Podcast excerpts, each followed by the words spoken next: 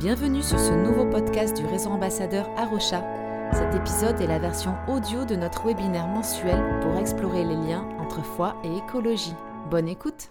Dans Ésaïe 12, 3, on peut lire que vous puissiez l'eau avec joie aux sources du salut.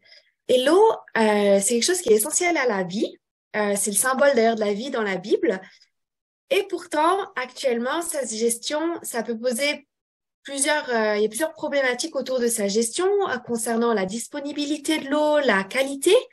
Euh, on a tous entendu parler de, ou entendu parler de pollution diffuse, de perturbation du cycle de l'eau ou d'augmentation des phénomènes extrêmes comme les orages, les canicules. Et du coup, on voulait vraiment voir ce soir euh, comment dans ce contexte on peut mieux gérer cette ressource essentielle et comment on peut la partager. Donc, on va voir ça tout au long de la soirée et euh, ce soir, on va se limiter à la question de l'eau en France parce que c'est déjà un grand sujet euh, juste sur la France. Euh, voilà, donc pour commencer, on va avoir un enseignement biblique avec Églantine et puis ensuite, on aura l'intervention de Julien qui se déroulera en trois parties avec des temps de questions. Et on aura ensuite un temps d'intersection avec Aline et on finira par les annonces. Donc, euh, pour commencer l'enseignement biblique, donc Églantine, euh, elle est pasteur et ambassadrice à Rocha. Euh, donc, Églantine, je vais te laisser la main pour commencer à partager ce que tu voulais nous dire ce soir. Merci, merci. L'eau dans la Bible. alors, je suis pas là pour faire, pour vraiment mettre en lien l'actualité avec ce qui se trouve dans la Bible, j'ai préféré faire plutôt un, étalage de toutes les symboliques de l'eau dans la Bible, enfin toutes les, toutes les mentions de l'eau dans la Bible. Et en fait, l'eau est omniprésente, déjà, c'est la première chose à savoir. On compte plus de 658 mentions de l'eau dans tout le canon protestant, et ça, c'est un chiffre énorme. Donc ça prouve que l'eau a vraiment accompagné l'humanité depuis ses débuts et l'accompagnera jusqu'à la fin. L'eau, elle est mentionnée en tant que telle, hein, euh, comme chose euh, anodine, euh, mais elle, est, elle représente aussi beaucoup de choses. L'eau dans la Bible a beaucoup de symboles. Et j'ai essayé de, distinguer les, les, principales, mais vous allez voir que les, symboles, les symboliques s'entrecoupent vraiment beaucoup. D'abord, l'eau dans la Bible, elle représente une source féconde de vie. Ensuite, elle est comme une création soumise à Dieu, comme symbole de purification de mort et de renaissance, comme symbole de vie éternelle et de présence divine. On verra pas tout dans les détails, c'est pas possible, et j'espère que je vais pas vous perdre en route. Mais, euh, mais j'espère que, et je prie que le Seigneur nous, émerveille et nous raffermisse dans notre confiance à lui, en lui, à travers sa parole. Et si vous êtes d'accord, à la fin, on, pourra dire les uns les autres euh, comment cette étude nous a euh, rapprochés de lui, nous a rapprochés de, notre confiance en lui, ou bien nous questionne, ou bien nous inquiète euh, ou nous encourage. Voilà, alors on peut commencer. La première symbolique de l'eau dans la Bible, c'est qu'elle est source féconde de vie. Avant que toute existence soit, Dieu il choisit de créer l'existence. Il crée les cieux, la terre, et sur une terre qui est d'abord désertique et vide, il fait apparaître l'eau. Et l'eau est cette source féconde euh, de vie au-dessus de laquelle l'esprit est en mouvement. L'eau est en fait un élément primordial euh, créé par Dieu pour façonner un contexte favorable à la vie. Dieu commande que l'eau grouille, pullule en abondance de toute espèce d'animaux vivants, c'est-à-dire que dans, mais aussi par l'eau, Dieu fait croître une immense diversité de vie. C'est extraordinaire. Mais Dieu pose aussi des limites à l'eau qui sont bien définies pour faire apparaître la terre. il change le, désert, cette terre désertique et vide, en jardin verdoyant. Et dans ce jardin d'Éden, une source d'eau irrigue euh, ben, le jardin, tout le jardin, et devient un fleuve qui s'écoule à l'ouest, à l'est, au nord, au sud, jusqu'au monde entier, dans, toute cette terre. Il y en a en abondance et l'eau ne tarit pas. L'eau comme la terre, sont des choses bonnes aux yeux de Dieu. Ça, c'était dans la première page de la Bible. Et dans la dernière page, on voit que ce jardin est un jardin amélioré. On voit une ville.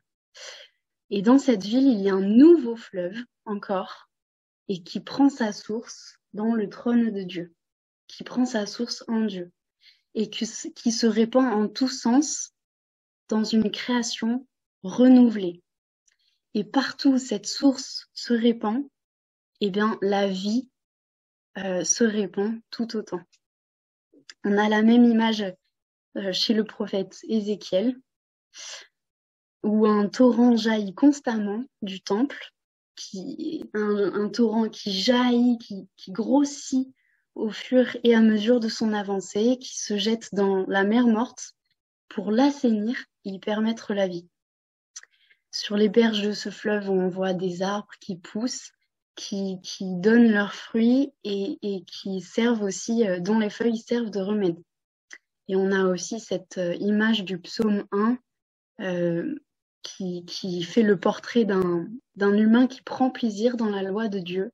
Et cet humain, il est comme un arbre, justement, euh, qui prend sa source dans, dans, dans, dans un courant d'eau fécond et qui l'alimente constamment. La pluie aussi, elle a ce privilège d'être une métaphore, une image de la parole de Dieu. Donc la parole de Dieu, enfin Dieu s'identifie à la pluie quelque part. Il l'utilise comme euh, image de lui. Dans ce, dans ce, ce verset d'Ésaïe 55.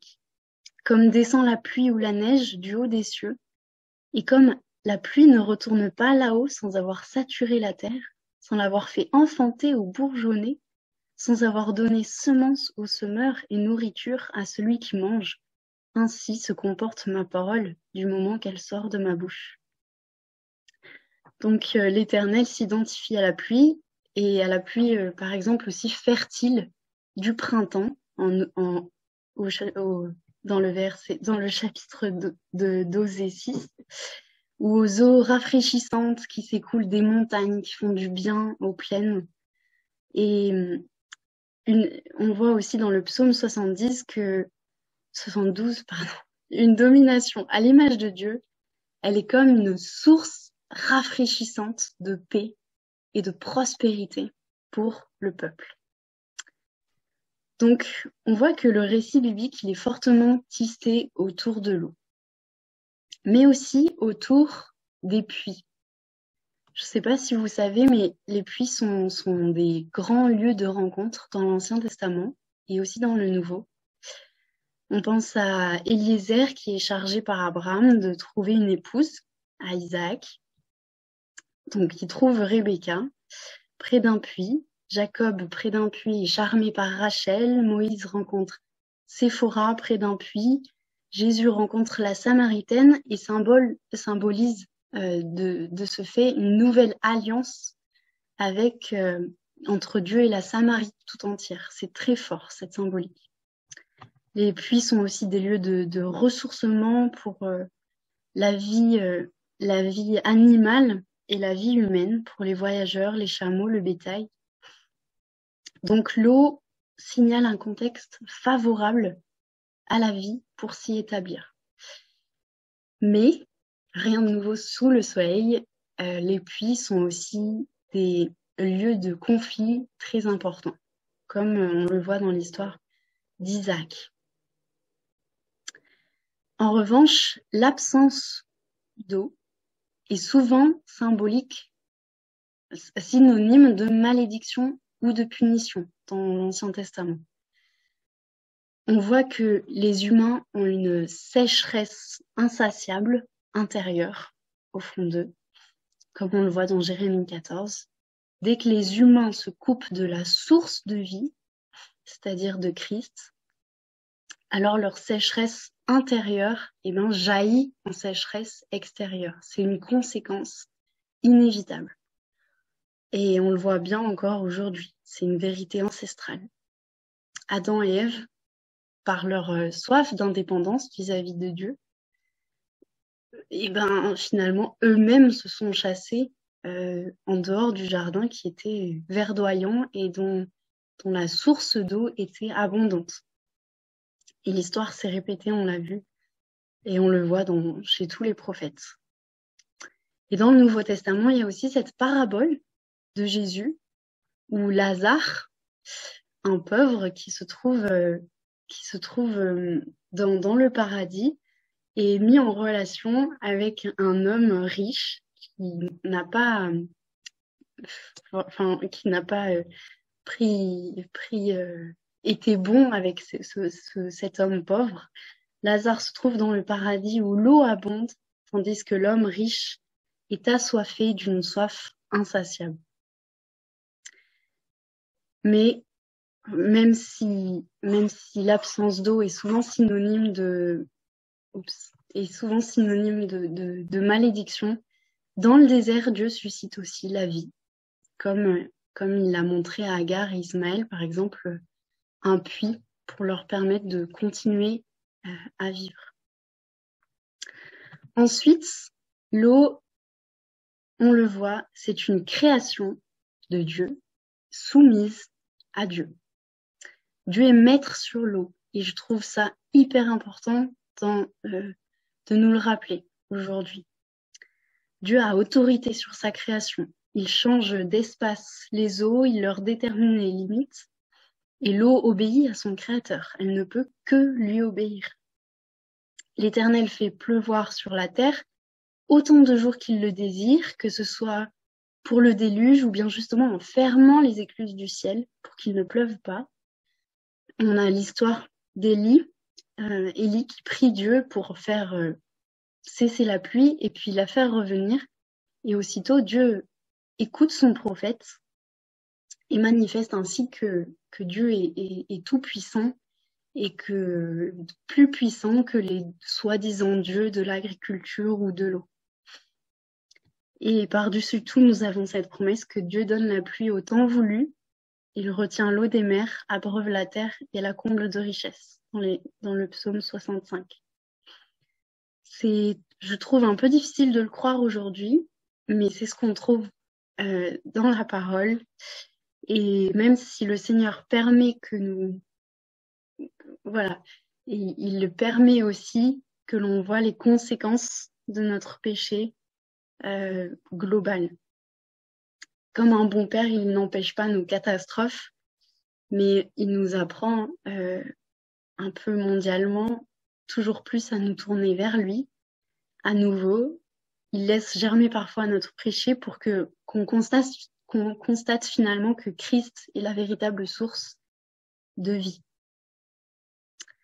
On a aussi l'histoire des plaies d'Égypte où Dieu change l'eau en sang dans tout le pays. Euh, forcément, quand, Jésus décide de sauver son peuple, il, il, décide de faire souffler un vent pendant, pendant des, des heures, toute une nuit, pour que la mer s'ouvre en deux et, et qu'il puisse faire passer son peuple à pied sec. On voit encore une fois que Dieu est euh, maître sur sa création. Et une fois qu'il a fait passer son peuple, il referme l'eau sur euh, les ennemis de son peuple et, les, engloutit euh, dans, cette eau. Dans l'Apocalypse, on a la même image et en Aïsaïe, on a cette belle promesse, Ésaïe 43, quand tu passeras par les eaux, je serai avec toi. Quand tu traverseras les fleuves, ils ne te submergeront pas. On a aussi dans le désert euh, Moïse qui jette un bâton sur l'ordre de Dieu dans l'eau pour qu'elle devienne douce. Ou encore, sur l'ordre de Dieu, il fait jaillir de l'eau à travers des pierres en plein désert. Et de même que Dieu ordonne une catastrophe naturelle pour rendre l'eau amère afin de, juger son, ses peuples qui lui sont rebelles. Dieu maître sur sa création. Jésus est Dieu et Jésus a, dans le Nouveau Testament, complètement autorité sur l'eau, l'eau des lacs, l'eau des tempêtes, des orages. Il calme la tempête euh, en une parole. Il marche sur l'eau puisqu'il l'a créée et il invite euh, Simon à faire de même. Ensuite, l'eau est symbole de purification, de mort et de renaissance. Alors, je ne vais pas beaucoup m'arrêter là-dessus, puisque dans nos églises, on entend. Euh, c'est quand même un peu le message principal, euh, c'est-à-dire que euh, l'eau, l'eau trouve toute sa, sa symbolique dans la mort du Christ à la croix. On voit que son côté est percé quand il est mort sur la croix et son côté laisse euh, jaillir de l'eau et du sang mêlés. On a cette symbolique très forte. Et la mort du Christ, c'est la réelle et parfaite purification, une mort qui permet une vie nouvelle par et en lui. Et euh, son sacrifice, euh, en plus, permet la venue du Saint-Esprit. Et ce Saint-Esprit, il est il prend souvent l'image de l'eau, il est déversé, il est répandu sur tous les croyants, il purifie euh, plus que l'eau de l'eau euh, cultuelle. Il purifie en profondeur, il fait mourir le péché en nous petit à petit et il nous fait naître à une vie nouvelle par la grâce de Jésus-Christ. C'est ce qu'on symbolise par euh, le baptême dans, de l'eau. Ensuite, finalement, euh, l'eau est symbole de vie éternelle et de présence divine. Comme on l'a vu dans la première partie, lorsqu'on voit une source d'eau jaillir du temple ou de Jérusalem, dans la Genèse, Ézéchiel, Zacharie, en fait, il est question de la présence de Dieu par son esprit. On ne parle pas juste de, de la source d'eau, euh, l'eau, l'eau naturelle, le temple, le nouveau temple, c'est Jésus-Christ. La nouvelle demeure de Dieu parmi les humains, c'est Jésus-Christ. C'est donc de Jésus que jaillit la véritable vie, que jaillissent euh, les eaux vives, c'est-à-dire la vie éternelle. Et la véritable vie en Dieu prend cette image de l'eau vive euh, pour, symboliser la vie éternelle en Jésus-Christ. Et d'ailleurs, vous, connaissez sûrement cette parole de Christ en Jean 7, euh, puis en Jean 4, euh, qui dit si quelqu'un a soif, qu'il vienne à moi et qu'il boive, celui qui croit en moi. Comme le dit l'Écriture, des fleuves aux d'eau vive jailliront de son sein. Et finalement, dans l'Apocalypse, on a cette image extraordinaire euh, du Christ au milieu du trône, l'agneau au milieu du trône, qui conduit ses serviteurs aux sources d'eau vive. Alors ils n'auront plus soif, et Dieu essuiera toute larme de leurs yeux. Alors finalement, dans le royaume de Dieu, l'eau sera abondante, l'eau naturelle et omniprésente, mais l'eau, euh, c'est-à-dire l'Esprit Saint, sera tout autant abondant et omniprésent, limpide comme du cristal, et il prendra sa source au trône de Dieu. Tout le royaume de Christ sera irrigué de l'Esprit de vie, l'Esprit Saint. Euh, si vous êtes d'accord, euh, ce, serait, ce serait sympa de se dire, soit dans le chat, soit en mettant quelques secondes le micro, en un mot, en une phrase, qu'est-ce qui vous touche, vous rassure, vous inquiète ou vous rapproche de Dieu par cette euh, image de l'eau dans la Bible? On a Aline qui dit euh, source féconde de vie. Ah, et Laurence qui dit source de tous les vivants, notre point commun aussi. Hmm. Alors, Sandra, elle dit que ce qu'il a reçu, c'est que Dieu il est maître de sa création. Hum, Merci Églantine pour ce partage hein, sur, euh, sur l'eau dans la Bible. Euh, moi, je sais que ça m'a frappé de savoir qu'il y avait autant de fois euh, l'eau qui est évoquée. On va continuer avec Julien. Donc Julien, si je me trompe pas, donc tu es ambassadeur à Rocha et tu fréquentes une église ménonite et tu es marié, si je me trompe pas, et surtout, tu es ingénieur eau et environnement. Euh, donc, euh, tu travailles à Mulhouse, en Alsace, et tu as travaillé avec l'État pendant trois ans et demi, et maintenant tu es dans une mission de protection des captages. Est-ce que c'est bien ça? Yes, yes, c'est bien ça, oui, tout à fait, oui. Ok. Donc, euh, Julien, tu vas nous parler maintenant d'abord du grand cycle de l'eau. puis après, on aura le petit cycle de l'eau et et ensuite, on, fera une partie aussi euh, euh, ce que nous, on peut faire. Ah, ok. Euh, donc voilà, Emmanuel m'a déjà un peu présenté. Donc effectivement, je m'appelle Julien, j'ai 27 ans, je suis marié depuis quelques mois et je suis ambassadeur à Rocha depuis environ un an. À côté de l'environnement et de la foi chrétienne, j'aime aussi faire de la musique et en composer. J'ai fait mes études euh, à l'ENGES à Strasbourg. C'est une école d'ingénieurs qui est spécialisée dans les questions relatives à la gestion de l'eau, de l'assainissement, des rivières, du traitement d'eau potable, etc. Et donc, j'ai travaillé pendant trois ans et demi dans Lyon, dans un service d'administration, où je faisais euh, de la police de l'eau. Donc, en fait, c'est réglementer les usages de l'eau, c'est dire qui a le droit et dans quelles conditions de construire un puits, qui a le droit de prélever et de quelle manière, contrôler les agriculteurs dans leur fertilisation et puis définir en mesure de sécheresse les restrictions qui sont à imposer à, tout à chacun. Et puis en parallèle, euh, alors que j'étais à Auxerre, je travaillais aussi euh, sur la question de reconquête de la qualité de l'eau, où là-bas la qualité dans le département est plutôt dégradée, et du coup on essayait de mettre en place des actions pour euh, préserver la qualité de l'eau. Et puis, du coup, depuis maintenant deux ans, je travaille à la régie de l'eau de l'agglomération de Mulhouse. Je m'occupe du coup de la protection des captages avec lesquels sont alimentés environ. Donc, je disais aujourd'hui, les deux questions que je me pose au quotidien. Première question, c'est comment faire pour avoir de l'eau potable en quantité suffisante, et ce, dans la perspective du changement climatique, qui est déjà visible. Et deuxième question, comment faire pour que l'eau euh, reste de bonne qualité en évitant des accidents sur le court terme et en ayant des pratiques vertueuses sur le long terme pour que euh, on puisse avoir une eau de qualité euh, dans la durée. Du coup, ce soir, le thème orage au désespoir. La thématique de l'eau, elle peut renvoyer à des choses qui sont assez personnelles dans, nos vies. Alors je m'excuse directement si je peux paraître incisif ou direct, mais j'ai à cœur de faire un bout de chemin avec vous en vous faisant profiter de mon expérience.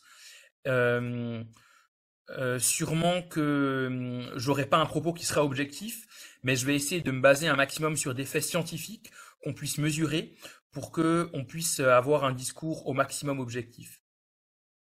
Alors pour plus de sobriété dans le déroulé de la, de la présentation, j'ai pas mis mes références dans le diaporama, mais en fin de diaporama, vous trouverez toute la webographie euh, de là où j'ai pris euh, les images et les informations que je vous aurais partagées. Euh, c'est des questions, moi, sur lesquelles je chemine depuis 9 ans. Alors 9 ans, c'est à la fois court, à la fois long. Et du coup, je commence par cette question-là, sur cette diapo, est-ce que vous voyez un problème? Alors je vous laisse quelques secondes pour juste réfléchir pour vous. Moi, je vois un gros problème. C'est qu'on a un champ qui est, c'est un champ certainement d'orge. Là, on n'arrive pas trop à savoir, mais je dirais que c'est de l'orge qui est à maturité, qui est prêt pour la récolte. Et quel est le problème? C'est qu'il va pleuvoir. Il pleut toujours quand il faut pas.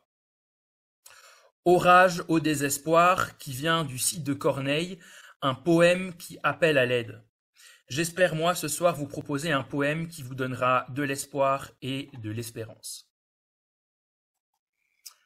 Alors c'est parti, le plan, donc comme on l'a dit, en trois parties. Quantité, le grand cycle de l'eau, le petit cycle de l'eau, qualité et puis un petit point de conclusion. Donc je commence du coup avec euh, la quantité sur le grand cycle de l'eau. Et comme on l'a dit en introduction, je vais plutôt me baser sur des données et ce qui se passe chez nous en France. Voilà. Du coup, ce premier schéma, d'abord, pour vous dire que si on prend l'eau de toute la Terre, l'eau salée représente à peu près 97%.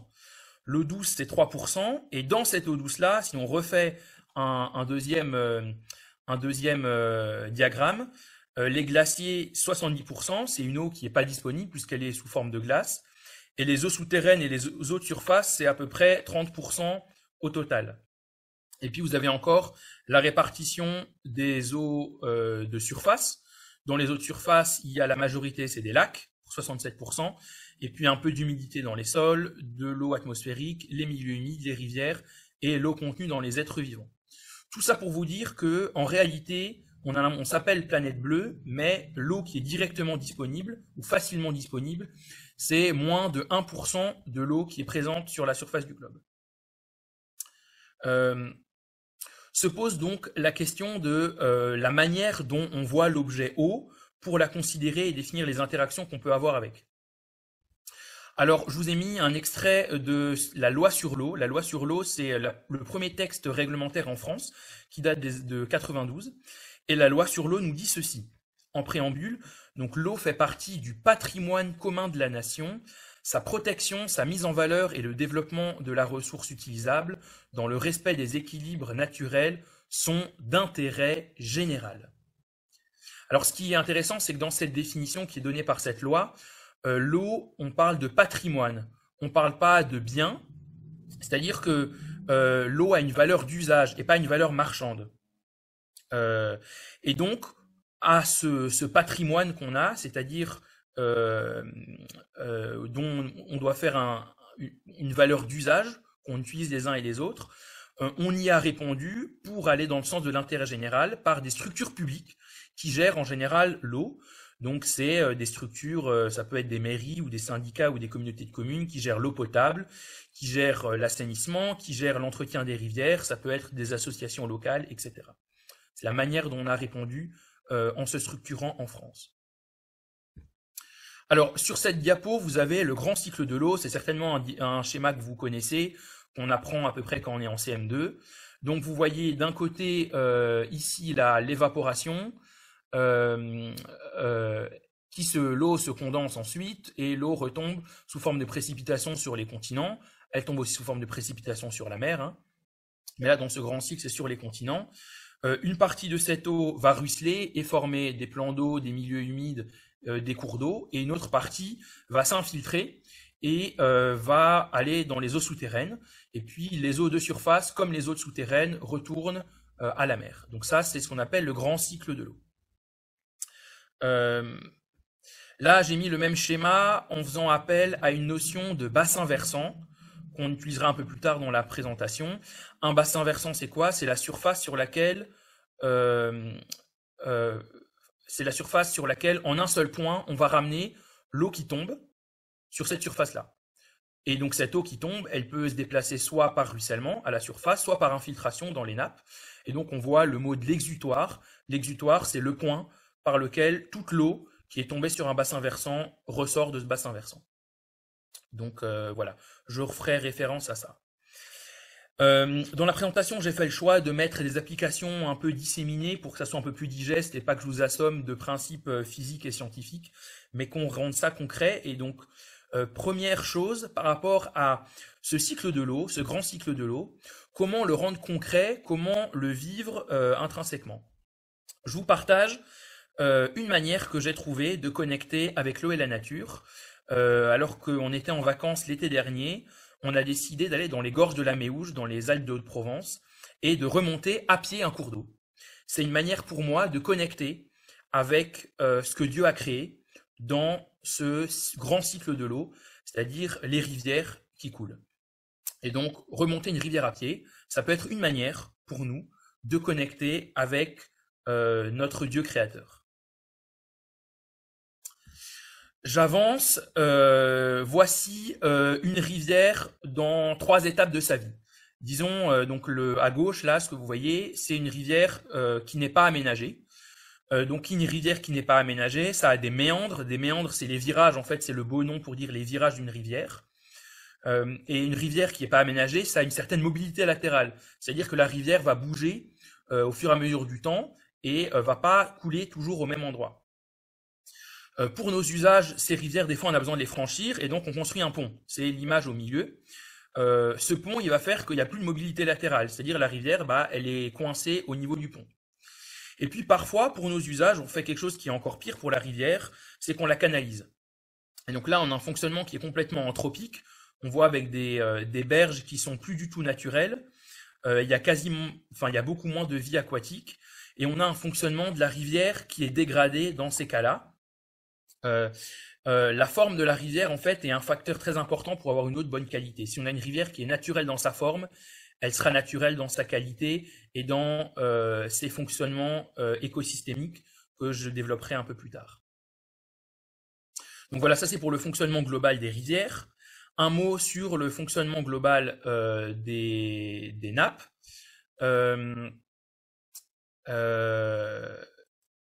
Donc vous voyez ici un schéma, je pars du bas et je remonte vers le haut.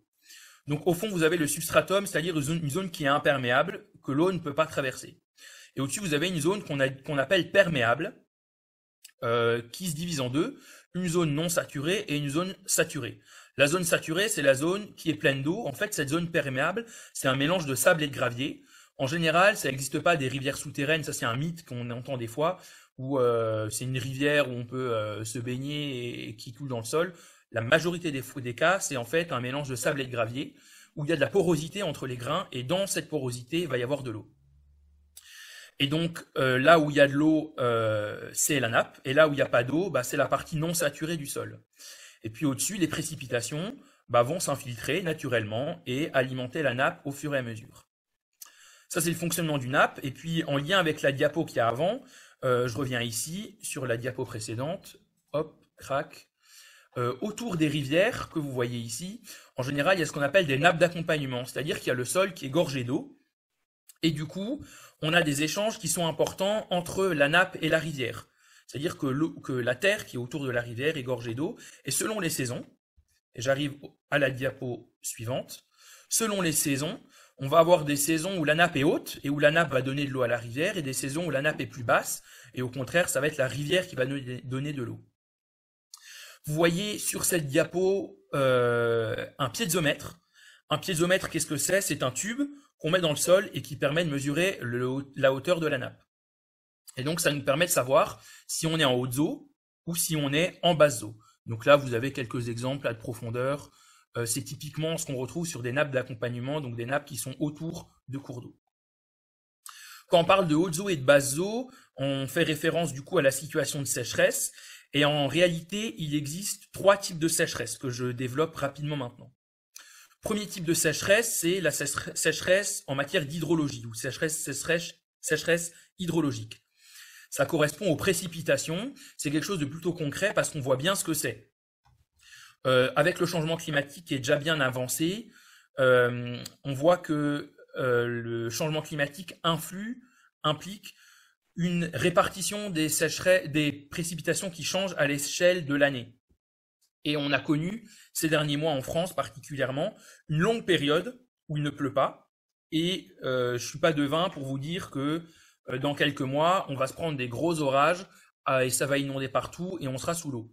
Et donc le changement climatique au niveau hydrologique, c'est bien ça qui se passe. Il y a plus d'événements extrêmes, plus de longues périodes où il n'y a pas d'eau, où il pleut pas, et des périodes euh, d'épisodes plus intenses où il pleut. Première sécheresse, sécheresse hydraulique. Deuxième euh, hydrologique, pardon. Deuxième sécheresse, sécheresse hydraulique. Ça, c'est le niveau des cours d'eau. Donc ça, c'est un peu plus dur à observer. Il faut être en mesure de déterminer quel est le débit dans les cours d'eau pour pouvoir apprécier cette sécheresse-là. Et puis, troisième type de sécheresse, c'est la sécheresse hydrogéologique ou la sécheresse des sols. Et celle-là, je vais un petit peu vous la détailler. C'est une sécheresse qui est plus difficile à mesurer parce qu'en fait, on ne voit pas ce qui se passe dans le sol. Et en plus de ça, la manière de décrire ce qui se passe dans le sol, c'est assez difficile parce que les modèles qu'on a sont relativement incertains et l'hydrogéologie, c'est-à-dire la science des écoulements souterrains, c'est une science qui est relativement euh, euh, incertaine où il y a plein d'inconnus qui sont difficiles à appréhender. Et donc tout ça fait que de ces trois sécheresses, hydrologiques, les, précipitations, hydrauliques, les cours d'eau, et hydrogéologiques, les sols, la sécheresse des sols, c'est la plus difficile à appréhender.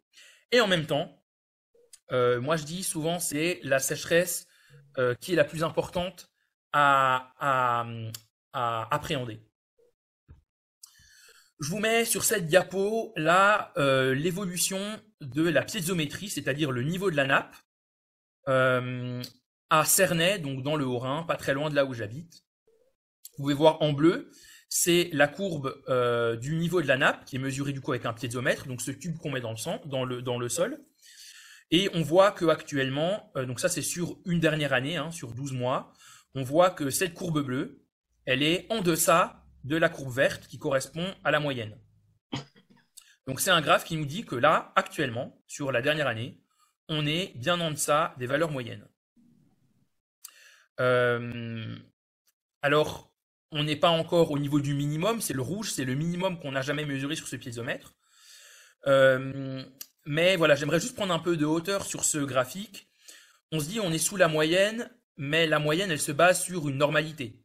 Avec le changement climatique et justement la répartition des précipitations qui change, euh, ça commence à être difficile de parler de normalité. En fait, on sait plus ce que c'est la normale. Euh, la courbe actuelle, on voit que euh, elle est relativement basse. Et ça, on le voit depuis plusieurs mois. Vous voyez, depuis le début 2023, euh, disons au début 2023, ça a un peu augmenté, et puis après, ça s'est cassé la figure. Et là, avec les dernières pluies, on peut espérer que ça remonte un petit peu, mais pas, pas trop. Ce graphique, je l'ai téléchargé avec les données qu'il y avait encore il y a deux jours. Donc, on voit là, il y a eu une petite remontée, c'est l'effet des dernières pluies, mais on peut pas dire que c'est significatif. Donc alors qu'il pleut et que euh, on est, euh, enfin là à Mulhouse, là, où j'habite, il pleut actuellement, euh, on voit que cette sécheresse des sols nous dit qu'on va vers une situation compliquée parce que l'eau stockée dans les sols, c'est la meilleure manière de stocker de l'eau. Dans les rivières, en fait, l'eau va relativement vite. On ne peut pas stocker de l'eau dans des rivières, puisque par définition, ça coule. et donc là, d'envisager euh, le printemps qui va commencer, c'est-à-dire la végétation qui va recommencer à, pousser. Euh, dès lors que la végétation pousse, on ne peut plus recharger les nappes puisque toute l'eau qui tombe est captée par la végétation. Donc c'est vrai que là, on va vers, pour cette année vers une période compliquée. Et si on dézoome de euh, ce graphique que je vous, marque, que je vous mets là à l'échelle d'une année, c'est une tendance qu'on voit de manière globale que le niveau des nappes diminue en France. Alors c'est à prendre avec des passettes, c'est à nuancer selon les secteurs, hein, bien sûr. Euh, mais globalement, on va vers un système où on a moins d'eau dans les sols. Alors on peut s'interroger, pourquoi moins d'eau dans les sols? Alors, une première réponse, avec le changement climatique, il y a moins de neige, notamment dans les massifs de moyenne montagne comme les Vosges, et donc euh, moins d'eau dans les nappes, puisque la neige, à la fonte des neiges, va s'infiltrer tout doucement dans les sols et va euh, permettre de recharger les sols de manière euh, plutôt très efficace. Mais aussi par la manière dont on aménage l'espace. Vous voyez là, on pourrait dire c'est quatre cours d'eau que je vous mets. à gauche, un cours d'eau, les deux cours d'eau qui sont à gauche plutôt naturels. et à droite, on voit des cours, d'eau plutôt anthropisés, où on, on a mis des seuils, on a canalisé ça fait qu'en fait, euh, on a enlevé tous les champs d'expansion de crue, c'est-à-dire toutes les surfaces où la rivière peut sortir de son lit et inonder. Euh, aujourd'hui, c'est des choix d'aménagement qui ont été faits euh, sur les décennies précédentes, et donc aujourd'hui, on n'a plus ces grandes surfaces qui pouvaient être inondées et recharger de manière efficace la nappe et les sols. Et donc, ça nous pose ces questions à nous. Hein. Quelles sont nos ambitions en matière d'aménagement, en matière de zones inondables est-ce que on souhaite construire une maison en zone inondable? Est-ce qu'on souhaite construire des zones industrielles ou artisanales en zone inondable? On pourrait même se dire, nous, en tant que chrétiens, alors qu'il y a aujourd'hui beaucoup d'églises qui construisent, est-ce qu'on va construire des églises en zone inondable? Tout ça, en fait, c'est des choix qui sont euh, hautement, euh, hautement environnementaux pour des questions de recharge de la nappe. Et puis je termine cette partie sur la recharge de la nappe avec un mot sur l'artificialisation. la France a annoncé qu'en 2050, elle souhaitait être à zéro artificialisation nette, c'est-à-dire qu'on n'imperméabilise plus. Alors que la vitesse aujourd'hui, on imperméabilise à peu près un département en une décennie. C'est autant de surface qui ne permet, pas de recharger les sols. Et donc sur cette réflexion d'imperméabilisation, euh, je dis un mot sur le label Église verte, euh, qui encourage les églises à être dans une euh, démarche vertueuse en matière d'environnement. Peut-être que le label Église verte pourrait compléter son diagnostic par la manière dont les églises gèrent l'imperméabilisation. Et est-ce que on pourrait pas rajouter un item sur le fait qu'on ait des parkings qui soient pas bitumés?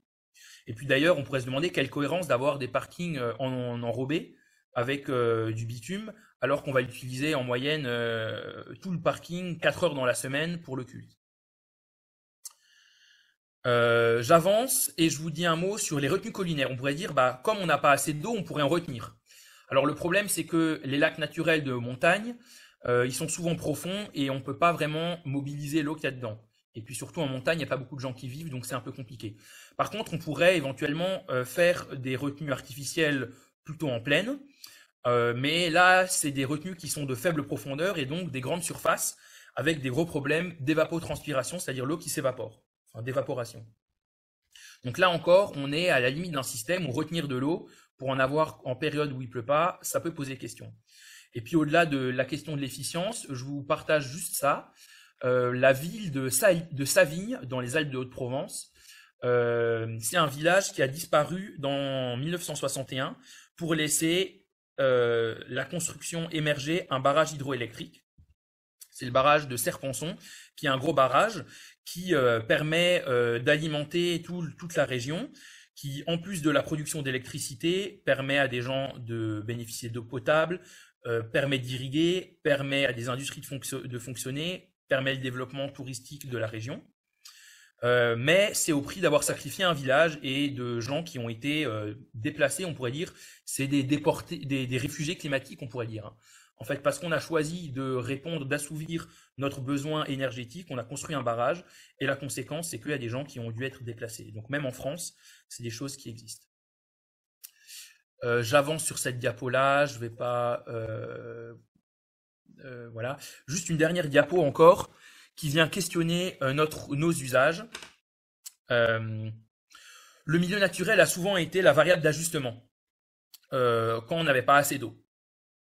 Et dans les années qui vont venir, on pourra plus avoir ce luxe-là. Il va falloir, on pourra plus être en, train d'arbitrer en disant, toi tu peux prélever, moi je peux pas prélever. Peut-être que les deux ne pourront pas prélever parce que juste il y aura plus d'eau, la rivière sera à sec. et donc dès maintenant, ça vient questionner certains de nos usages. Alors je les questionne. La navigation, dans certains départements, 50% de l'eau potable, de, l'eau prélevée pardon, dans les rivières est pour la navigation. Euh, est-ce que c'est juste que pour la plaisance d'une minorité, on prélève de l'eau en majorité? Je vous laisse cette question-là. Euh, l'irrigation, je vous parle de cette plante, ce qui est le maïs. C'est une plante qui est tropicale et qui a de gros besoins en eau en été, alors que l'eau n'est pas forcément disponible. Est-ce que nos modèles agricoles, en tout cas en Alsace, qui sont euh, basés de manière importante sur le maïs, c'est un modèle qui est viable, alors que euh, bah, en été, on n'a pas forcément suffisamment d'eau, alors que la plante a besoin à ce moment-là Je continue de questionner. Euh, est-ce que dans nos loisirs, faire du golf et maintenir des pelouses irriguées en été, en plus des pelouses qui ont à peu près pas d'intérêt environnemental d'un point de vue de biodiversité, est-ce que c'est quelque chose qui est souhaitable? Enfin, est-ce que avoir euh, une piscine, c'est-à-dire thésauriser de l'eau, c'est-à-dire prendre de l'eau et se l'accaparer, donc l'eau qui était patrimoine jusqu'ici, on la thésaurise. Est-ce que c'est juste de faire ça? Euh, je vous parle de ce champ de table. Voilà le mot qu'on oublie, c'est merci pour tous les biens de la vie que Dieu, t'offre et multiplie. Pour le beau temps, pour la pluie, dis merci. Là, il y a un truc qui me va vraiment pas dans ce champ. En fait, on dit pour le beau temps. Moi, ça m'interpelle. Qu'est-ce qu'un beau temps? Est-ce qu'un paysage euh, avec un orage, c'est pas un beau temps aussi? Est-ce qu'on pourrait pas plutôt chanter pour le soleil, pour la pluie? Ça marche très bien avec la métrique des paroles, et ça serait peut-être un peu plus juste. Euh, voilà, si vous voulez aller plus loin sur le grand cycle de l'eau, je vous recommande cet ouvrage, L'or bleu sang de la terre, un livre qui a été édité par mon école d'ingénieur, qui est un parcours à travers le monde de, du grand cycle de l'eau. J'ai un exemplaire, je peux le prêter s'il y a des gens qui sont intéressés. Et puis je vous partage encore ce jeu, s'appelle L'eau en jeu, c'est un jeu de société, un jeu de plateau pour 12 joueurs, où chacun est maire d'un village et doit gérer l'eau potable et l'assainissement pour sa commune. Euh, très intéressant et très pédagogique. Et puis je vais certainement faire une, euh, adaptation grandeur nature pour euh, un séjour avec des jeunes cet été. Voilà, j'ouvre à un court temps de questions. Donc, si jamais vous avez des questions qui ont été notées dans le chat, je ne sais pas si euh, peut-être Emmanuel, tu peux me les poser. Oui. Alors, on a eu plusieurs personnes qui demandaient si le système des méga-bassines, euh, c'est pertinent, notamment en raison de l'évaporation. Euh, alors, euh, je dirais, je ferai un parallèle avec ce que Jean Covici nous dit sur le nucléaire, c'est-à-dire que ça va pas résoudre nos besoins énergétiques, mais ça peut aider à amortir. Moi, je dirais la même chose sur ces méga bassines, les retenues collinaires. C'est ce dont je vous parlais là dans cette diapo. Je vais la remettre euh, ici. Le problème, c'est qu'on les fait plutôt en plaine ou en zone de piémont et que euh, c'est pas pas efficient en fait. On peut retenir de l'eau à un moment, euh, mais aménager de manière lourde euh, avec des grosses digues, des gros barrages, tous nos cours d'eau, c'est pas quelque chose qui enfin, par rapport à l'eau qu'on pourrait stocker dans les sols, ça n'a rien à voir en ordre de grandeur. Euh, et en plus, cette eau-là, il faudrait soit, il faudrait idéalement la réinjecter dans les nappes, donc la faire se réinfiltrer. C'est des techniques qui sont assez compliquées, qu'on maîtrise peu aujourd'hui. Euh, moi, personnellement, je pense que ça peut être une solution localement, mais à grande échelle, je ne crois pas que c'est ça qui va nous, nous, nous aider à nous en sortir. Il faut aller vers de la sobriété dans nos usages. Merci. On demandait aussi pourquoi la navigation, ça consomme euh, autant d'eau? Ah bah c'est juste qu'on alimente des canaux et un canal par définition, c'est pas une rivière, c'est un truc qui est euh, pas naturel. Et donc il faut mettre de l'eau dedans. En plus les canaux de VNF en France, alors je m'avance, il faudrait que je vérifie, mais de mémoire, c'est plutôt fuyard et euh, donc euh, il faut remettre de l'eau assez régulièrement dedans pour pouvoir maintenir un niveau d'eau suffisant pour pouvoir naviguer dessus. Alors. On une dernière question et puis après j'enchaîne. Alors, une dernière. Euh, Quelqu'un qui demande, est-ce que tu penses que euh, la réduction de la disponibilité en eau douce, ça peut être compensé si on a des pratiques sobres pour l'environnement? Donc, est-ce que nous, à notre échelle, si on, je sais pas, on prend moins de douche ou des choses comme ça, on pourrait compenser le manque? Bah, très bien. On va passer à la partie suivante qui va y répondre puisqu'on va parler du petit cycle de l'eau. Donc c'est parti, quantité, le petit cycle de l'eau. Voici le petit cycle de l'eau euh, qui s'insère dans le grand cycle de l'eau. Un, on prélève de l'eau. Alors là, c'est dans une rivière. Des fois, ça peut être dans le sol avec un puits. Ensuite, on la traite. Alors ça, c'est pas toujours le cas. Des fois, on n'a pas besoin de la traiter. On la stocke et on la distribue dans un village ici. Une fois qu'on l'a utilisée, on l'évacue. Donc on collecte l'eau usée. On l'envoie dans une station d'épuration. Et puis, euh, on rejette cette eau usée. Donc ça, c'est le petit cycle de l'eau. C'est quelque chose qui n'est pas naturel, hein, mais qui euh, est anthropique et c'est pour nos usages. Alors juste un truc pour démentir des fois des choses.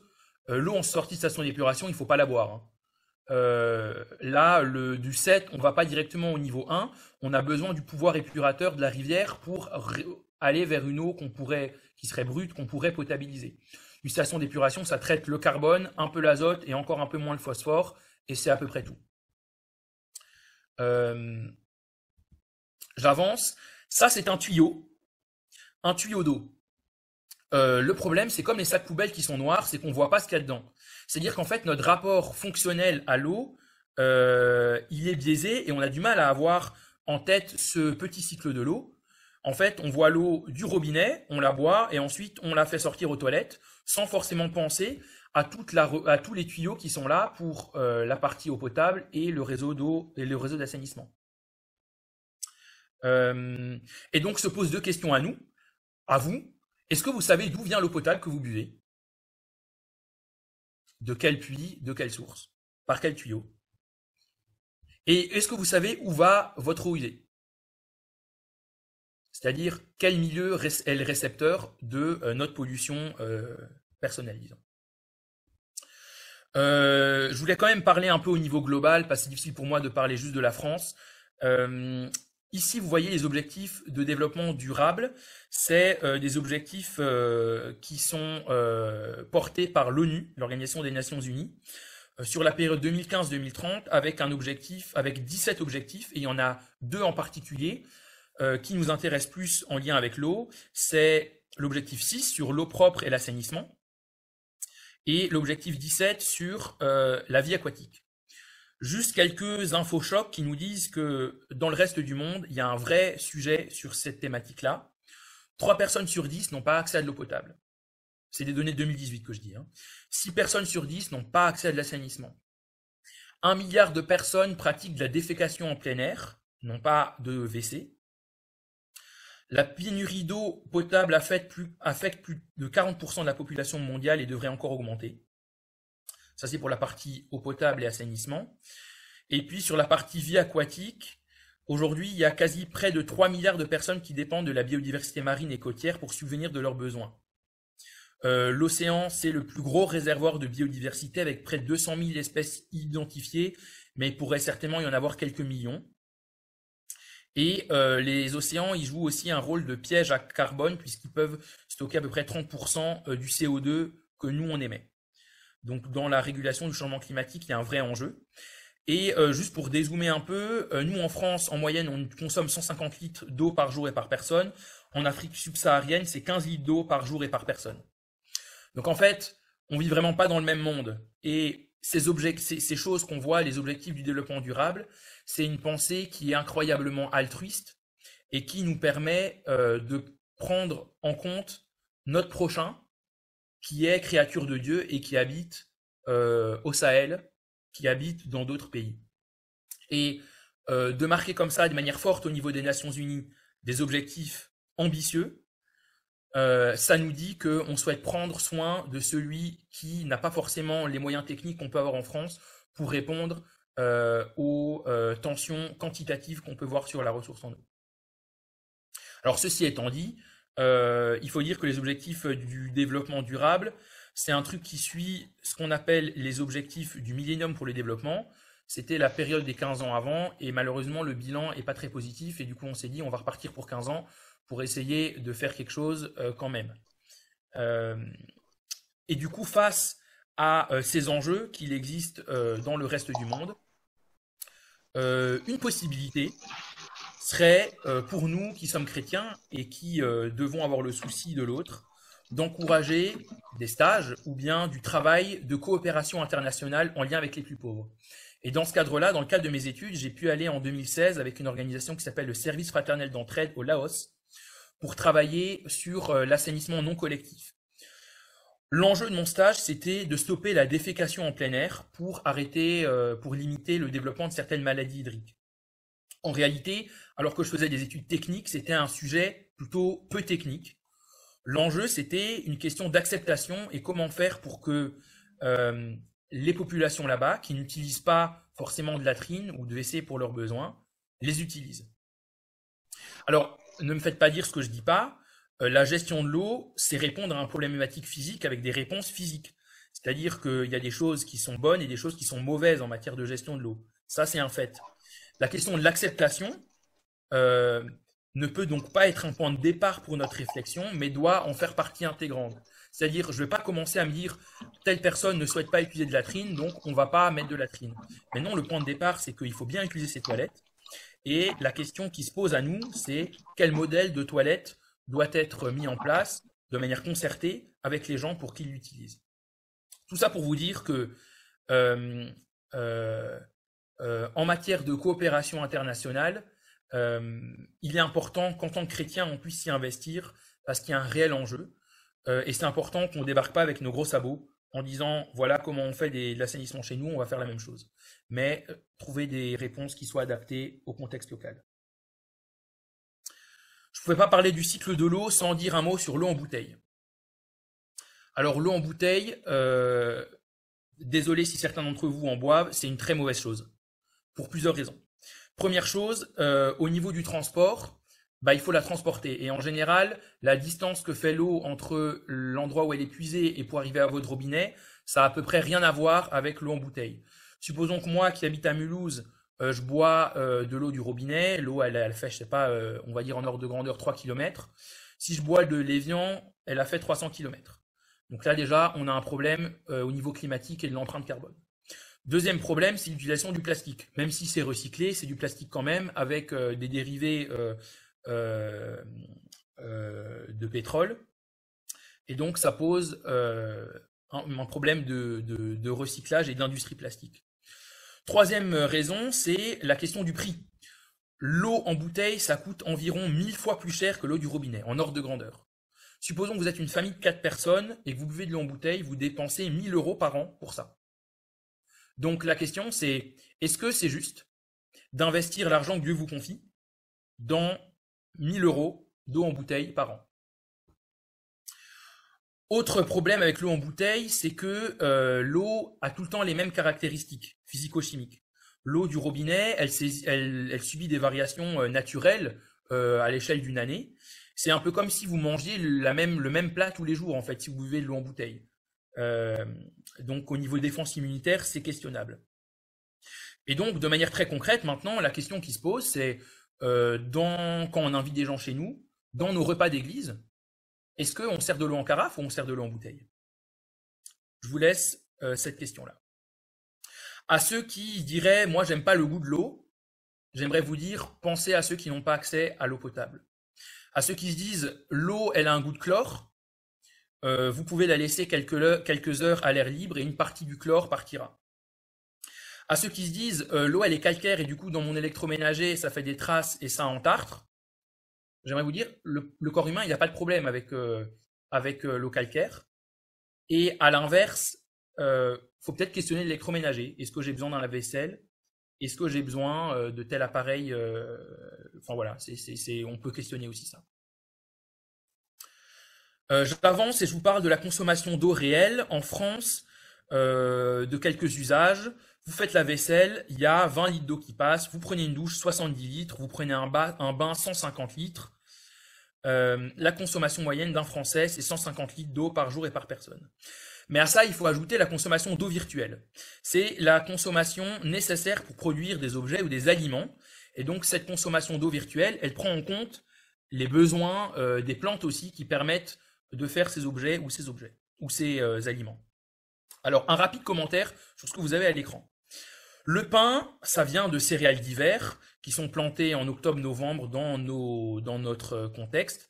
C'est des plantes qui ont besoin d'eau avant la période de stress de l'été. Donc c'est plutôt quelque chose de positif de manger du pain parce qu'en fait, du blé, ça n'a pas besoin de beaucoup d'eau. Enfin, il n'y a pas besoin d'apporter beaucoup d'eau. C'est une plante qui naturellement euh, va bien dans notre climat en France. Un mot sur le café. Euh, alors que c'est un produit importé, alors que ça a besoin d'eau possiblement là où ça pousse. Est-ce qu'on pourrait pas profiter de la période de carême actuelle pour euh, réduire notre consommation de café et dormir un peu plus? Ça peut être une manière de jeûner. Euh, un mot sur le riz. On voit de plus en plus dans les supermarchés du riz de Camargue. Alors on se dit super, pour le climat c'est super, c'est quelque chose de local, mais c'est juste que pour la, pour la ressource en eau c'est très mauvais, puisque quand il fait chaud et que le riz peut pousser, c'est l'été. Et l'été, par définition, on n'a pas beaucoup d'eau. Donc euh, c'est une plante qui est tropicale et qui doit pousser du coup sous les tropiques. Euh, donc acheter du riz qui vient de Thaïlande ou du riz qui vient de Camargue, euh, la question peut se poser. Ensuite sur la viande, là on voit la viande de bovin qui est gourmande en eau. la question c'est plutôt qu'a mangé le bœuf? Est-ce qu'il a été nourri majoritairement avec du maïs qui est irrigué? Ou est-ce qu'il a été nourri majoritairement avec de l'herbe qui n'est pas forcément irriguée? Et puis, euh, c'est une vraie question qu'on peut se poser pour euh, orienter nos achats. Sur les habits, sur la voiture, ça, je vous renvoie vers des considérations de décroissance euh, que je ne vais pas développer là ce soir. On a déjà abordé ça dans d'autres webinaires. dernière diapo sur cette partie-là. Finalement, cette eau qu'on consomme, quel prix on est prêt à la payer? Quel doit être le prix de l'eau. Sachant que l'eau est un patrimoine commun, je l'ai développé au début avec cette définition de la loi sur l'eau, l'eau est un bien essentiel à la vie, si on n'en a pas, on meurt. Et l'eau, euh, il y a un usager qui est captif, c'est-à-dire il n'y a pas de loi de la concurrence, on n'a pas de réseau d'eau qui viennent chez nous. Donc finalement, le prix d'eau qu'on va faire payer avec ces trois éléments-là, quel est le juste prix? La réponse de la France à cette question-là est assez intéressante, c'est le principe de l'eau paye l'eau. C'est-à-dire que euh, le bénéfice qui est fait une année par un service d'eau doit être réinvesti l'année suivante. C'est un truc assez vertueux qui est vertueux, c'est qui fait qu'en fait on paye le juste prix, c'est-à-dire le prix de la personne qui euh, met des nouvelles canalisations, le prix de la personne qui met du chlore dedans, etc. Mais euh, on peut voir euh, qu'en France, des fois, on fait ce qu'on appelle une délégation de service public, c'est-à-dire qu'on va demander à des privés, des groupes comme Suez ou Veolia, de gérer notre réseau d'eau. Et donc, on va, eux, ces groupes privés, leur objectif, c'est de rémunérer des actionnaires. Et donc, on passe d'un objectif de service public à un objectif de rémunérer des actionnaires. Et donc, on peut se reposer la question, est-ce que c'est juste de faire payer des ménages pour rémunérer des actionnaires sur un bien qui est patrimoine commun, essentiel à la vie et où l'usager est captif? Euh, donc euh, voilà quelques réflexions. On pourrait euh, aller plus loin, mais je vais m'arrêter là sur les réflexions sur le prix de l'eau et le juste prix de l'eau. je vous propose de prendre peut-être l'une ou l'autre question en lien avec le petit cycle de l'eau. Alors, en question, euh, j'avais la question de comment on fait si l'eau elle est pas potable au robinet, notamment en Bretagne où l'eau elle a été polluée. Ouais. Euh, alors la question c'est elle est polluée à quoi? Euh, Et c'est ça la question à se poser. Il y a une obligation de distribuer de l'eau qui est potable aux collectivités qui ont la compétence pour ça. Donc je dirais il y a trois solutions. Première solution, c'est qu'on met un traitement. Alors tous les traitements ne marchent pas et des fois c'est des choses qui sont limitées. On en parlera après sur la qualité. Euh, deuxième possibilité, euh, on travaille sur la réduction des pollutions à la source. Je développerai ça après. Et troisième possibilité, c'est oui, on boit de l'eau en bouteille. Donc si jamais on a de l'eau qui est euh, polluée, bah pas de chance. Votre réseau, il arrive avec ça. il faut composer avec et se poser les bonnes questions, mobiliser les services publics. Mais l'objectif, c'est plutôt d'arriver de ne pas arriver à cette situation-là. Mais excusez-moi, j'aurais pas dû répondre à cette question parce que c'est une question de qualité et là on est sur le petit cycle de l'eau. Donc c'était euh, peut-être que j'aurais dû la garder pour plus tard. Alors, je ne sais pas si c'est une question de qualité ou pas, mais au niveau des toilettes, euh, il y a des qui demandaient est-ce que ce serait mieux de faire des toilettes sèches ou des toilettes avec euh, de l'eau de pluie plutôt que de l'eau potable? Qu'est-ce que tu pourrais recommander? Alors ça, c'est ça demande un peu de développement. Donc si vous voulez bien, euh, je vais répondre à cette question-là à l'after ou je resterai là un peu après pour répondre à cette question. Ça demanderait un petit développement.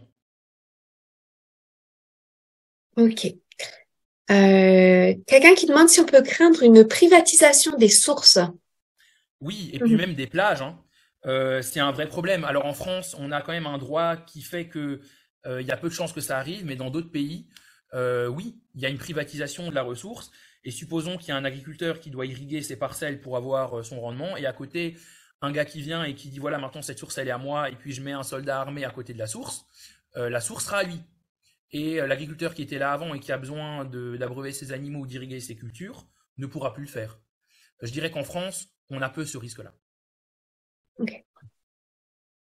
Ok, alors on a encore beaucoup de questions. Alors euh, je pense qu'on peut faire, c'est continuer et euh, rester à la fin et répondre plus en détail. Volontiers, et puis je me ferai un plaisir d'y répondre. alors j'enchaîne avec cette dernière partie sur euh, la qualité.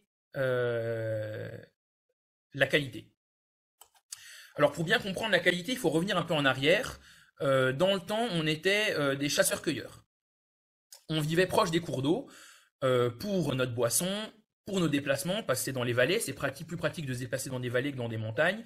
Et puis pour les ressources alimentaires, c'est là qu'il y avait des cours d'eau, enfin les, troupeaux, c'est là qu'il y avait des poissons, etc. Mais on était en mode nomade, c'est-à-dire qu'on se déplaçait. Avec la sédentarisation, se pose, on sédentarise souvent à côté des cours d'eau et se pose de nouvelles questions. Euh, euh, quid de nos eaux usées? Quid de euh, des effluents de nos élevages, puisqu'on chasse plus, on a des élevages. Quid de, euh, de ce qu'on va mettre sur nos cultures, puisqu'on ne se déplace pas d'endroit à l'autre, on a un champ qui est cultivé d'année en année. Euh, et donc, si on est proche d'un cours d'eau, je vous renvoie au schéma sur le petit cycle de l'eau. Ça serait embêtant de boire l'eau dans laquelle on a fait nos besoins, ou de boire l'eau avec les besoins des animaux qu'on a élevés. Et donc, avec les effets de la sédentarisation, c'est poser des questions de qualité d'eau. C'est là que ça vient. Ici, vous voyez euh, un champ de blé, euh, qui est une des cultures euh, majoritaires en, Europe et qui est plutôt bien adaptée à notre, à notre, aux, nos, conditions climatiques ou pédoclimatiques. Pour répondre aux besoins de la population, qui augmente avec la sédentarisation, il faut plus de rendement. Alors la société a encouragé une agriculture productiviste. On a encouragé à plus produire, à augmenter les rendements, d'abord avec la fertilisation organique, c'est-à-dire les déjections des animaux, du fumier, du lisier, et ensuite minéral, avec des produits chimiques de synthèse. En parallèle, surtout au, Moyen Âge, on a travaillé sur de la sélection variétale pour notamment chercher des plantes qui euh, produisent plus à l'hectare. J'avance et alors qu'on produisait plus, arrive un problème, c'est les adventices, les mauvaises herbes. Euh, là, vous voyez sur cette photo un coquelicot euh, c'est pas un truc qui fait joli, c'est une mauvaise herbe dans un champ de blé. Et donc, en fait, ces mauvaises herbes, en choisissant de fertiliser nos cultures, on va aussi les fertiliser. Donc, elles se développent d'autant plus. Réponse à ça, on va faire un traitement d'herbicide, c'est-à-dire on va tuer les mauvaises herbes. Le problème, c'est que quand on fertilise plus, les épis sont plus lourds aussi. Et du coup, il y a un risque que la culture, elle verse, elle se casse la figure et que les, graines tombent dans le sol et pourrissent, et du coup, on peut plus les récolter. Donc, qu'est-ce qu'on fait? Face à ça, on va mettre un raccourcisseur. Pour éviter que la tige du blé fasse 1m50 et se casse la figure, euh, on va mettre un raccourcisseur et ça va faire seulement 80 euh, cm de haut. Le problème avec un raccourcisseur, c'est que les graines sont plus proches du sol. Le sol, c'est là où il y a les champignons. Du coup, on va faire un traitement fongicide. Et puis, euh, ça je dirai après, et puis, pardon, j'ai scrollé, et puis, on va mettre des cultures qui produisent bien et qui sont bien rémunérées, comme le blé, et on va les mettre plusieurs années de suite, ce qui va favoriser des insectes qui vont se développer, et du coup, des insectes ravageurs qui vont venir, et du coup, on va faire un traitement insecticide pour tuer ces insectes-là.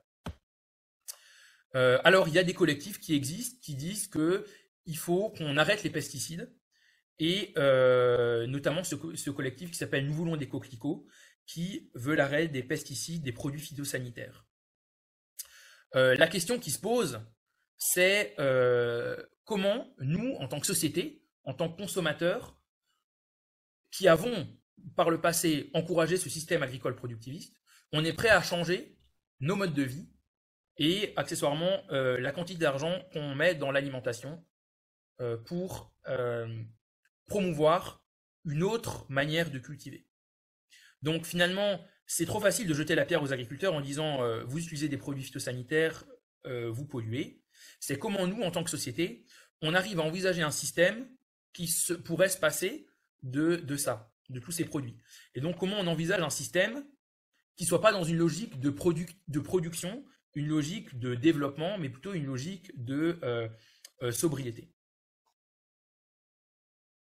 Alors, on peut avoir dans l'eau euh, des, euh, des, substances qui sont d'origine agricole, mais on peut aussi avoir des eaux, des, des substances qui sont d'origine euh, humaine. Alors là, vous voyez, c'est ce qu'on appelle les micropolluants. Comme je vous l'ai dit, dans une station d'épuration, on ne peut pas tout traiter. Et donc, ces micropolluants-là ne sont que peu traités dans les stations d'épuration. Alors, vous voyez ici des produits phytosanitaires que vous pouvez utiliser peut-être dans votre jardin. Alors là, je vous rassure ou je vous dis, donne une info, c'est interdit, Fairbotten. Depuis 2019, les particuliers n'ont plus le droit d'utiliser de produits phyto dans leur jardin. Donc si vous en avez, il euh, faut les ramener en jardinerie. On va dire ça c'est un problème qui légifère enfin, avec la loi est écarté. Mais quid de nos détergents, quid de nos dentifrices, de nos savons, des médicaments qu'on prend, euh, des hormones dans les pilules qui peuvent tout ça être des perturbateurs endocriniens dans le milieu? Alors, face à ces problèmes, soit on améliore le process des stations d'épuration, ça coûte cher et on a du mal à le faire, soit on pollue le milieu, c'est plutôt l'option qu'on a, fait le choix de, faire aujourd'hui. Du coup, la question qui se pose à nous, c'est euh, comment euh, réduire à la source ces émissions de polluants? Et de manière très concrète, euh, dans nos maisons, quel choix de détergents, quel choix de médicaments ou de surmédicamentation, dans nos églises, avec quoi on fait le ménage, et qu'est-ce que ça dit de la manière dont on participe à la pollution des eaux?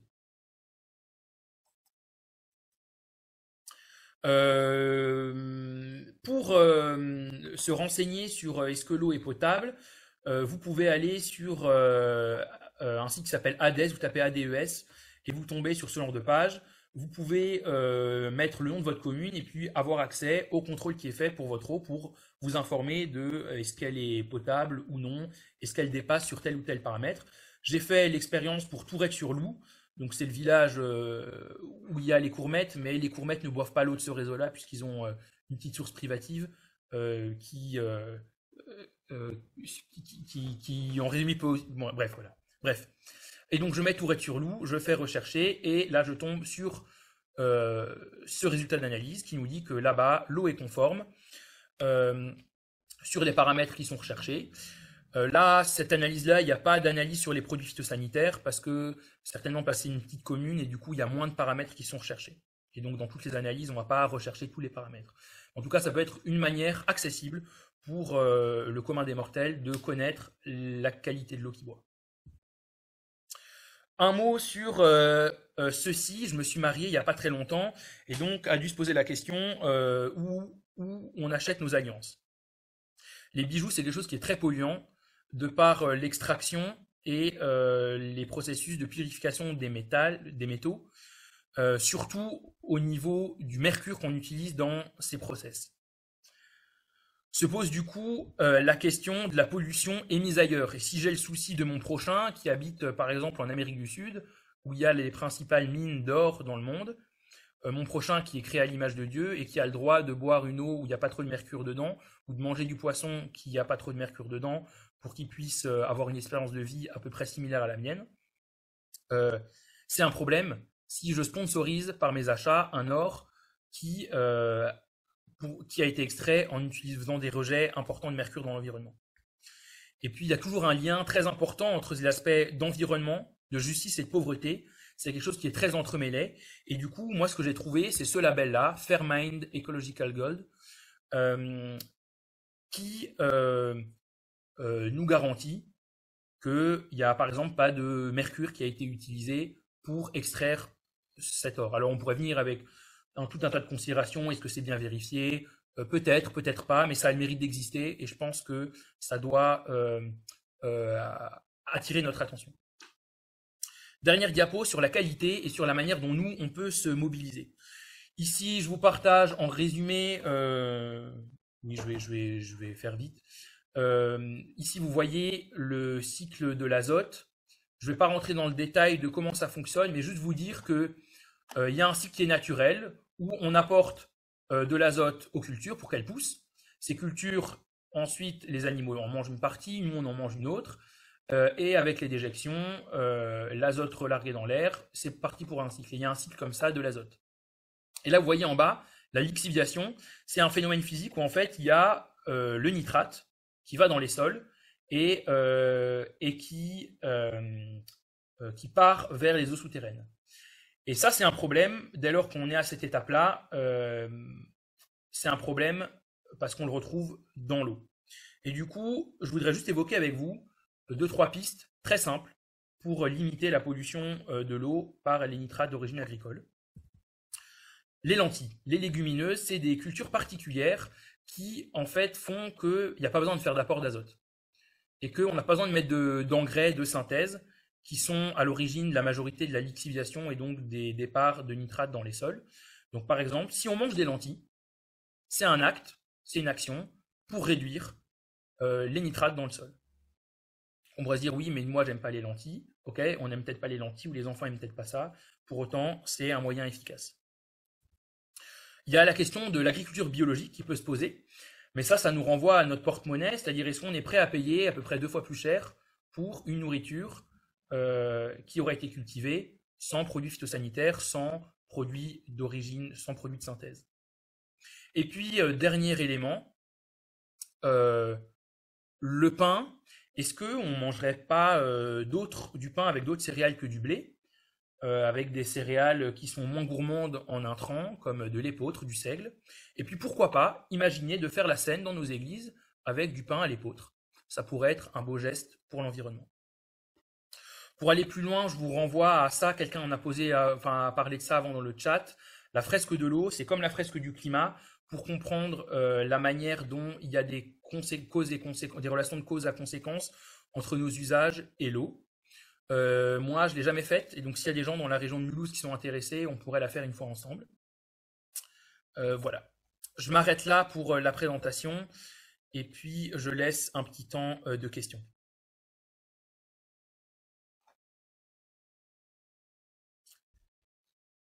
Ah oui, alors je sais pas, niveau timing, Emmanuel, là, je crois que j'ai un peu explosé le score là. Euh, je vois pas de nouvelles questions là tout de suite. Euh, ce que je propose, c'est que on repose les questions à la fin euh, pour ceux qui en ont toujours. Très bien. Ouais, alors je conclue. Bon. Ouais. Euh, je conclue avec ça, avec cette diapo. Dans le cadre de mon travail, on pourrait se poser la question pourquoi je me lève et pourquoi je vais travailler? Alors oui, d'abord je me lève pour m'occuper et pas rien faire de mes journées. Je me lève pour avoir un salaire et vivre. Euh, je me lève parce que la création est bonne et il faut en prendre soin. Mais je me lève aussi parce que dans mon travail, par mes actions, c'est une restauration de l'environnement. Et moi, ça me stimule de savoir qu'avec mon travail, j'annonce une création restaurée. Et j'avais envie de terminer avec ce passage de l'Apocalypse qui faisait écho à ce qu'on a entendu dans l'introduction.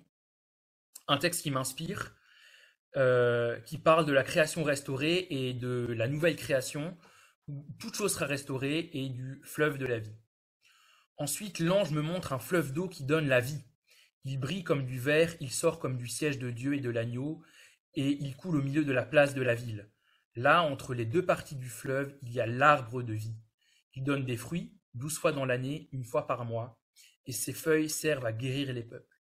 Il n'y aura plus de malédiction, le siège de Dieu et de l'agneau sera dans la ville, et les serviteurs de Dieu l'adoreront. Que ces paroles nous accompagnent et nous guident.